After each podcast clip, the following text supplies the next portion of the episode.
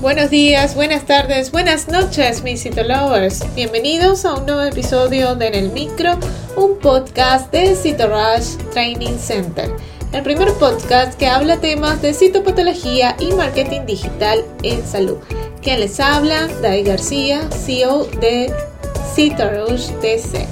Y el día de hoy hablaremos un poco de algunos tumores malignos de células pequeñas y redondas en partes blandas este caso el rhabdomyosarcoma. Comencemos.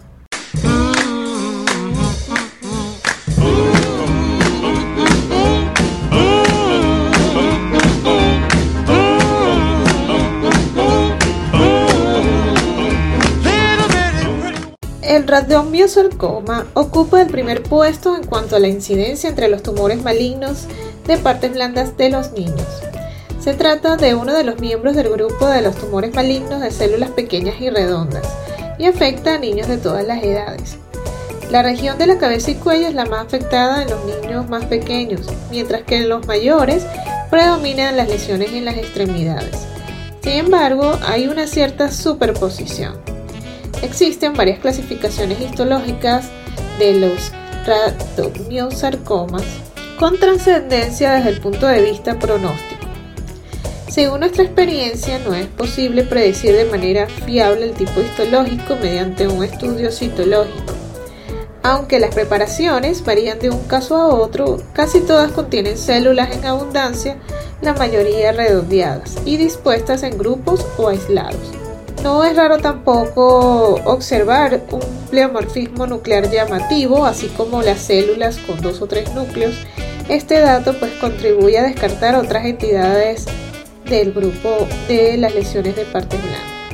La cantidad de citoplasma depende del grado de diferenciación, de manera que los radioblastos mejor diferenciados poseen citoplasmas más grandes.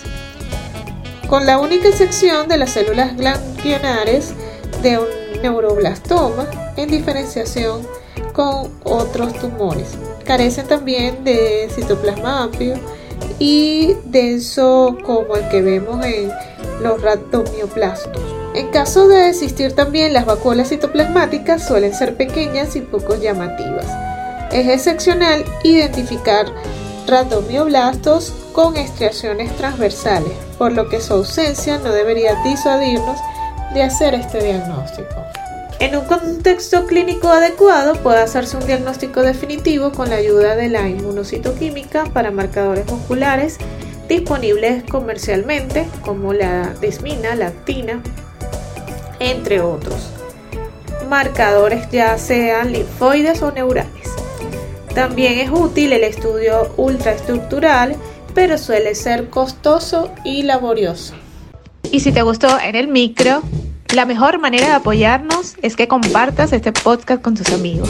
Puedes escucharnos en tu plataforma de podcast favorita o a través de Spotify, iTunes, Google Podcast y otras plataformas. Asimismo, puedes escucharnos desde nuestra página web www.citorushdc.com. Asimismo, recuerda revisar nuestros artículos en el blog en la misma página web y seguirnos en las redes sociales como arroba en Twitter, Facebook, Instagram y TikTok y suscribirte al canal de YouTube.